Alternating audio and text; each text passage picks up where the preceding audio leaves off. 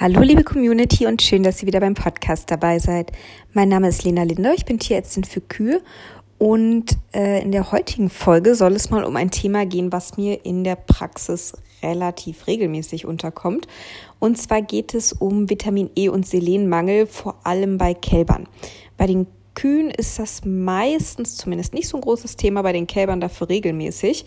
Ähm, und das liegt vor allem daran, dass Deutschland tatsächlich ja fast, ich, also meines Wissens nach komplett eigentlich in manchen Regionen sicher mehr als in anderen, aber Deutschland allgemein ein Selen- und Vitamin E-Mangelgebiet ist.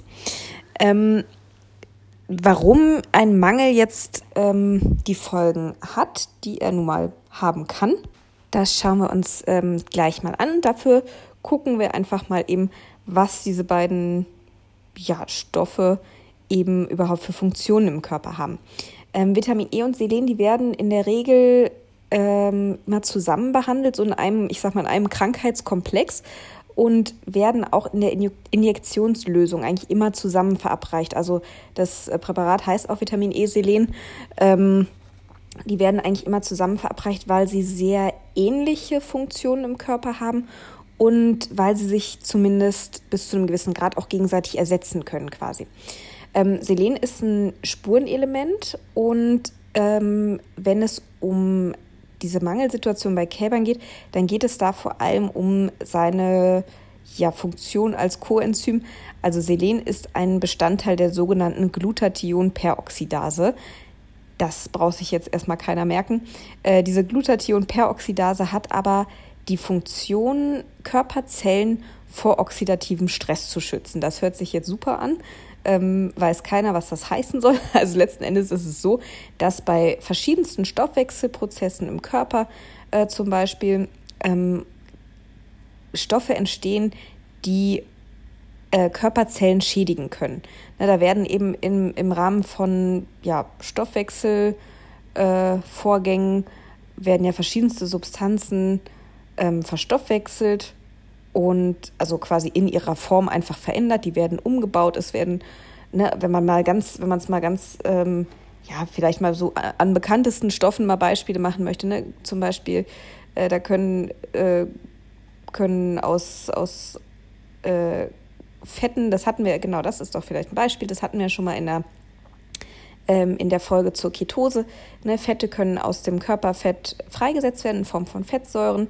Die werden dann umgebaut zu einem Zwischenprodukt und dieses Zwischenprodukt, das kann dann wieder zu Glucose, also zu Zucker letzten Endes umgewandelt werden. Und im Rahmen dieses Umbauprozesses, da fallen natürlich auch irgendwie Abfallprodukte ab, sage ich mal, ne? die der Körper jetzt nicht direkt wirklich brauchen kann. Und es können eben sogar ähm, Stoffe entstehen, die, die andere Körperzellen schädigen können, wenn die jetzt einfach so frei im, im Körper rumschwimmen. Und dafür gibt es dann immer diese äh, Enzyme, die eben die Aufgabe haben, diese schädlichen Substanzen irgendwie abzufangen oder in unschädliche Substanzen zu verwandeln. Ähm, zum Beispiel ein Stoff, der oxidativen Stress im Körper, also oxidativer Stress würde dann entstehen, wenn eben diese Stoffe nicht abgefangen werden würden und eben andere Zellen ja über die Maße schädigen würden. Und ein Stoff zum Beispiel, der bei so Stoffwechselprozessen entstehen kann, ist zum Beispiel Wasserstoffperoxid. Ne, das kennt man als so ein Desinfektionsmittel, ähm, als Bleichmittel auch. Ne? Und dieses Wasserstoffperoxid, das kann auch im Körper durch in Stoffwechselprozessen entstehen. Ähm, aber es würde eben andere Körperzellen schädigen. Und die Glutathionperoxidase zum Beispiel, die kann jetzt zum Beispiel Wasserstoffperoxid in Wasser umwandeln was ja wieder völlig ungefährlich für den Körper ist. Ne, und so eben ein Gleichgewicht halten, dass eben diese schädlichen Stoffe zwar entstehen können, aber gleichzeitig wieder Stoffe da sind, die diese schädlichen Stoffe unschädlich machen. Eigentlich ganz logisch, aber ne, man muss erstmal überhaupt wissen, dass solche Stoffe im Körper überhaupt entstehen. Genau. Und Selen ist nun also ein Bestandteil zum Beispiel dieser Glutathionperoxidase, die eben Stoffe wie zum Beispiel Wasserstoffperoxid in unschädliche Stoffe verwandeln kann. Also es ist auch relativ logisch, dass Selen sehr, sehr wichtig für den Körper ist, logischerweise. Ähm, und ähm, bevor wir zu, zu dem Mangel quasi kommen, was der, was der Mangel dann verursacht bei den Rindern, äh, gucken wir uns noch eben Vitamin E an. Vitamin E ist ein äh, fettlösliches Vitamin, kann man sich mal schön merken an EDK. EDK sind also Vitamin E, D, K und A, das sind die fettlöslichen Vitamine. Ähm, hat selbstverständlich nichts mit einer relativ bekannten Supermarktkette zu tun. Also das sind auf jeden Fall die fettlöslichen äh, Vitamine. Und Vitamin E wird, ich sag mal so, in der Natur ausschließlich von Pflanzen gebildet. Ähm, also Pflanzenöle haben relativ hohe Vitamin E-Konzentration und auch Vitamin E ist unter anderem zum Schutz von Zellen vor oxidativer Schädigung ähm, da äh, durch freie Radikale. Auch diese freien Radikale, das sind ähm, ist jetzt nicht sowas wie Wasserstoffperoxid äh, im Prinzip, aber entsteht auch im Rahmen von Stoffwechselprozessen. Das sind einfach ähm, ja kleine äh, kleine Atome nenne ich sie mal, die sehr reaktionsfreudig sind und ähm, durch diese Reaktionsfreudigkeit eben auch ähm, einfach Schäden an anderen Zellen verursachen können, zum Beispiel an Zellmembranen. Jetzt möchten die Hunde mal wieder mitsprechen. Und eben Vitamin E ist ebenfalls daran beteiligt, solche freien Radikale abzufangen und schädlich zu machen. Und, ähm, ach so, und schützt dabei zum Beispiel auch wirklich ungesättigte Fettsäuren. Und ungesättigte Fettsäuren sind Bestandteile von Zellmembranen und auch ähm, Abwehrzellen, wie zum Beispiel eine weiße Blutkörperchen, sind letzten Endes einfach nur Zellen, die eben auch durch Vitamin E geschützt werden vor freien Radikalen. Ja, das ist einmal äh, eine Funktion von Vitamin E. Vitamin E hat allerdings auch noch die Funktion, verschiedene Gene zu aktivieren und auch darüber ins Immunsystem einzugreifen. Also Vitamin E ist ähm, nicht nur dafür zuständig, oxidativen Stress abzuwehren quasi, sondern auch wirklich ähm, ja, positiv das Immunsystem zu beeinflussen. Also auch sehr, sehr wichtig. Und ähm, was bei Kälbern ein ganz typisches Bild ist, ähm, bei Vitamin E und oder Selenmangel. Wie gesagt, die beiden können sich auch so ein bisschen ersetzen gegenseitig.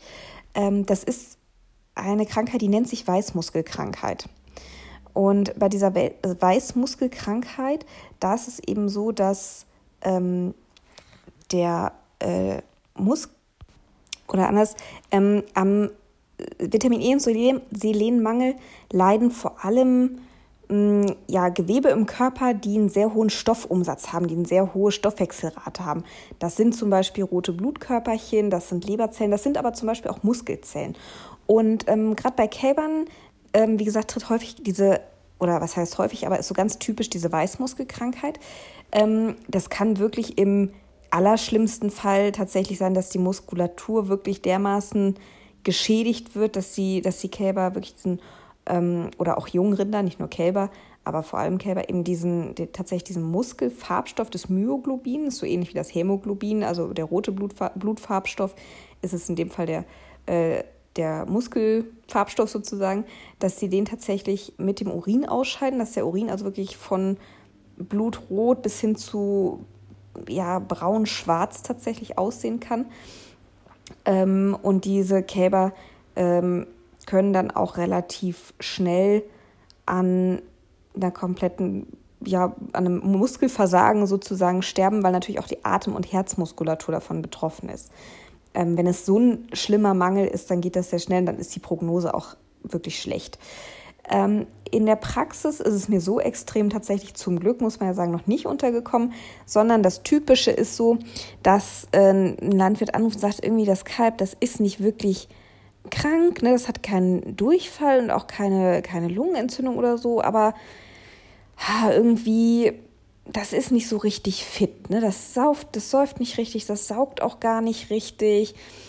Das liegt mehr so rum, das ist so schlapp. Das sind so diese typischen Sachen, die dann häufig auffallen, wenn das so ein, ich sag mal, so ein moderater Mangel ist. Ähm, und wenn man dann tatsächlich an diesem Kalb sonst nichts findet, dann ist es relativ wahrscheinlich, dass es einen Selenmangel hat. Ähm, man kann das, ne, man kann das auch wirklich selber mal testen. Ähm, denn bei den, bei den Muskeln ist tatsächlich häufig vor allem die Zungenmuskulatur befallen, dass die Kälber die Zunge halt nicht so, wie sie es müssten, so um die Zitze oder um den Nuckel, je nachdem, äh, was sie eben bekommen, nicht so einrollen können, sondern die Zunge so relativ schlaff ist. Ne? Und auch teilweise haben die, haben die Kälber auch Probleme zu schlucken tatsächlich. Ne? Selbst wenn sie noch so ein bisschen auf dem Nuckel oder auf der Zitze rumkauen, noch ein bisschen Milch ins Maul kommt, dann läuft die auch gerne raus. Sie können nicht schlucken oder verschlucken sich dann auch häufig. Das ist dann natürlich schon ein bisschen gefährlich. Ähm, wenn es ein bisschen mehr noch ist, also ein bisschen stärker die Symptome, dann kommt es auch häufiger vor, dass die äh, den Kopf nur schwer heben können oder, oder ne, nur kurz heben können oder dann auch festliegend sind, ne, also nicht so richtig die Kraft haben, aufzustehen. Und da Vitamin E eben auch ein wichtiger Bestandteil vom Immunsystem ist, in der Regulierung vom Immunsystem eine Rolle spielt und wie gesagt auch beim Schutz der Immunzellen ähm, eine ganz große Rolle spielt, sind diese Kälber auch tatsächlich anfälliger für andere Erkrankungen. Also Vitamin E und Selen ist tatsächlich für Kälber ganz, ganz wichtig. Ähm, man kann das natürlich auch nachweisen, entweder im Blut, da wird dann, im Blut wird dann die Aktivität dieser Glutathion-Peroxidase gemessen. Und ähm, man kann aber auch zum Beispiel Haarproben einschicken in Labore. Da ist es wichtig, dass die Haarwurzel damit dabei ist äh, und dass es halt nicht nur ein Haar möglichst ist, sondern ne, mehrere. Ähm, da wird dann tatsächlich der äh, Selengehalt an sich gemessen. Ähm, also das, äh, wie gesagt, das lässt sich auch tatsächlich nachweisen, so ein Mangel. Ähm, ist aber, wie gesagt, auch einfach bei diesen typischen Symptomen sehr wahrscheinlich, ne, dass da eben, wie gesagt, die Muskulatur von meistens Zunge, Schluckmuskulatur, Muskulatur im Nackenbereich oder Bewegungsapparat in irgendeiner Form eingeschränkt sind. Ähm, in der Regel, wenn das so Einzeltiere sind, äh, nehme ich auch tatsächlich nicht unbedingt eine Probe, sondern die bekommen dann von mir ähm, eine Spritze mit Vitamin E und Selen und sind dann in aller Regel auch nach zwei, drei Tagen wieder ziemlich fit. Ähm, Im Zweifel oder wenn die Symptome stärker sind oder wenn man merkt, die sind zwar besser, aber noch nicht so richtig wieder auf dem Damm, kann man das auch wiederholen. Man muss ein bisschen vorsichtig sein, sowohl Selen als auch Vitamin E können auch überdosiert werden. Ne? Fettlösliche Vitamine kann man sich auch merken, die können auch überdosiert werden. Und auch Selen ist in Überdosierung giftig. Also man kann damit auch Schaden anstatt von Nutzen anrichten, sage ich mal.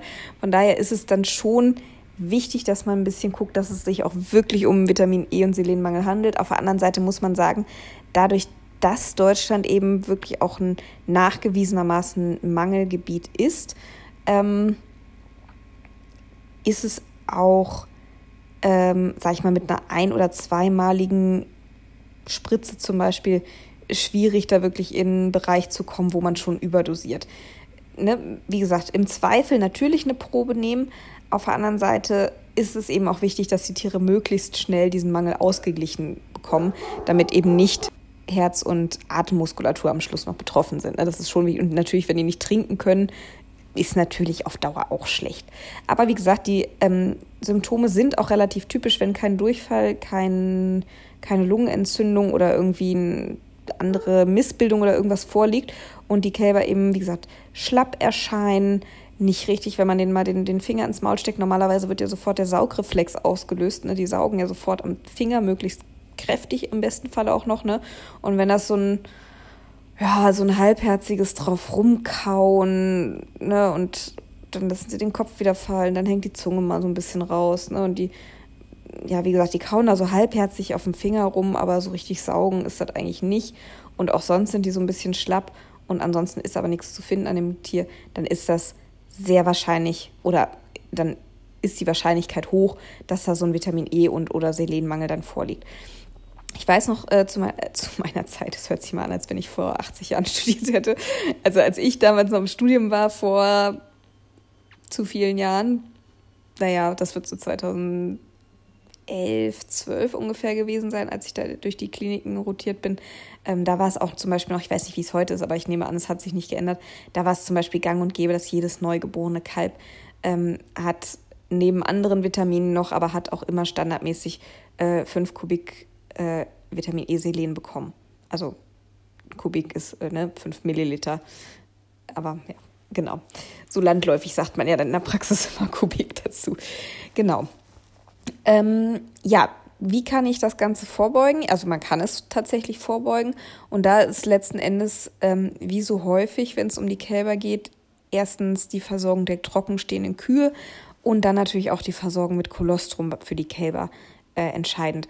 Mm, also vor allem Selen, Vitamin E ähm, ein bisschen weniger, aber vor allem Selen ist eben auch sehr gut plazentagängig, also kann über, ähm, ja, über, über die Plazenta von der, heute habe ich wieder so ein bisschen Sprachschwierigkeiten, ihr merkt das schon, ähm, kann ich also äh, über die Plazenta das Kalb mit Vitamin E und Selen sozusagen ähm, versorgen, indem ich eben die Kuh bedarfsdeckend mit diesen beiden Stoffen versorge. Ähm, wie gesagt, bei, bei Selen geht das besser als ähm, mit Vitamin E. Also Selen ähm, ist noch besser plazentagängig und bei Vitamin E auch Versorgung des Muttertieres, ja, aber da wird tatsächlich der Großteil dann übers Kolostrum aufgenommen.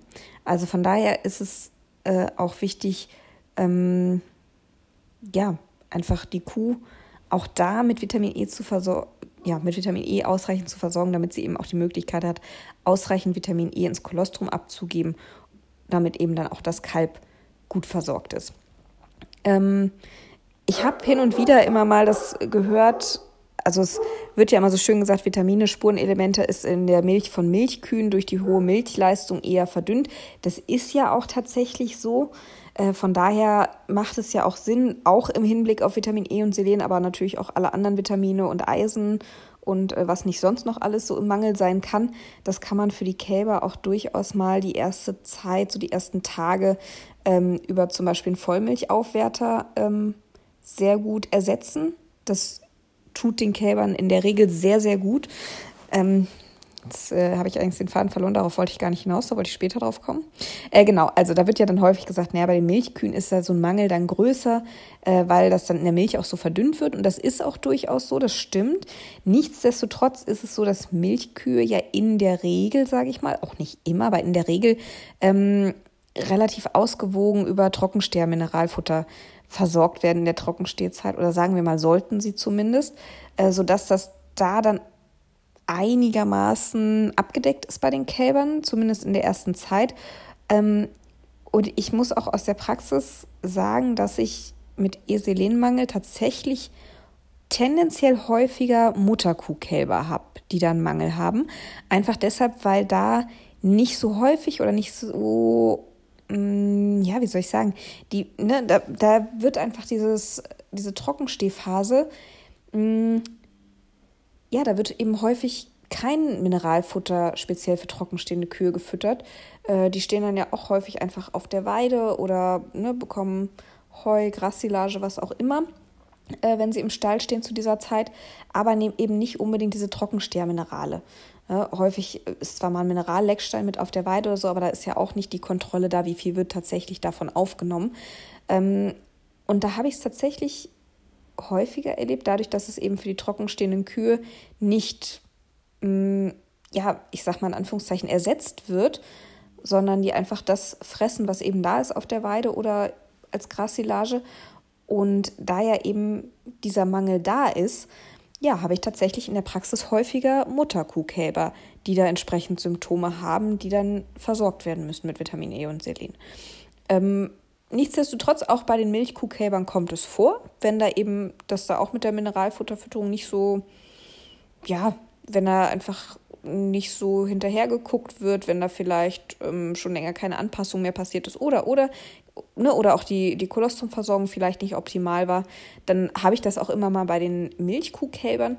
Und gerade bei den Milchkuhkälbern, weil die ja einfach danach noch weiter von uns quasi gefüttert werden, ist es da zum Beispiel eine sehr ich sag mal, elegante Möglichkeit, finde ich mal persönlich, gerade wenn die mit Vollmilch die erste Zeit noch versorgt werden, ähm, da einfach mit einem Vollmilchaufwärter zu arbeiten, weil die Kälber dann einfach über ein paar Tage oder auch mal über zwei Wochen, je nachdem, wie lange man den einsetzen möchte, äh, einfach aber wirklich über ein paar Tage konstant versorgt werden. Mit diesen ist ja nicht nur Vitamin E und Selen, da sind ja in der Regel noch andere Vitamine und Spurenelemente drin.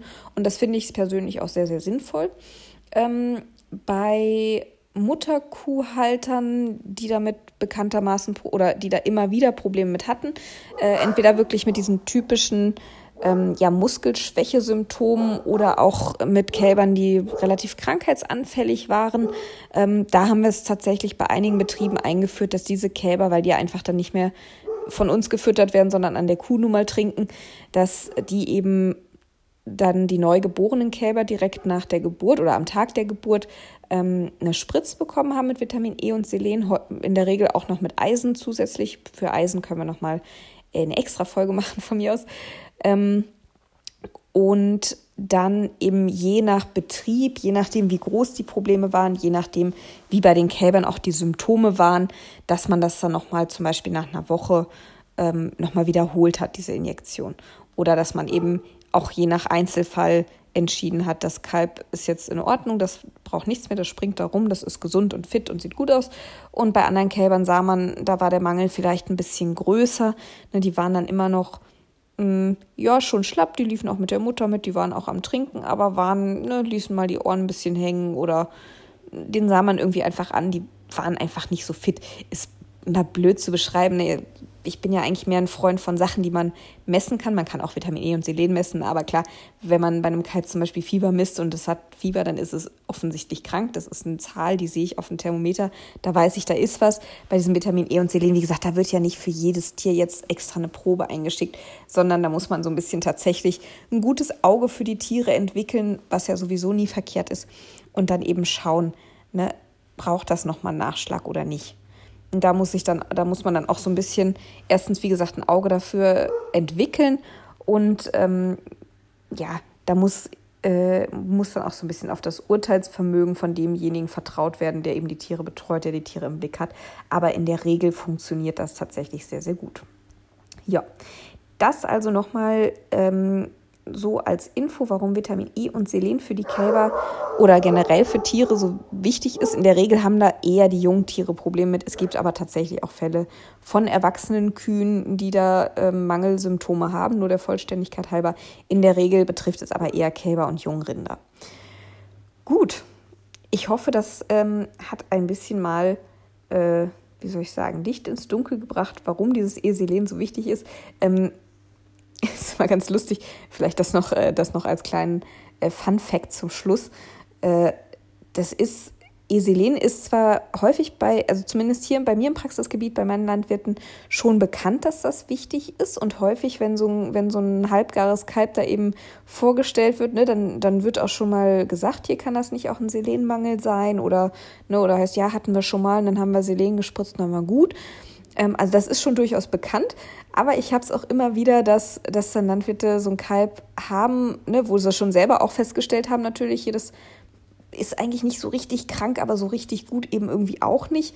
Und dann, dann wird immer nach dieser berühmt-berüchtigten Aufbauspritze gefragt. Kannst du dir nicht irgendwie, kannst du dem nicht irgendwie eine Aufbauspritze geben?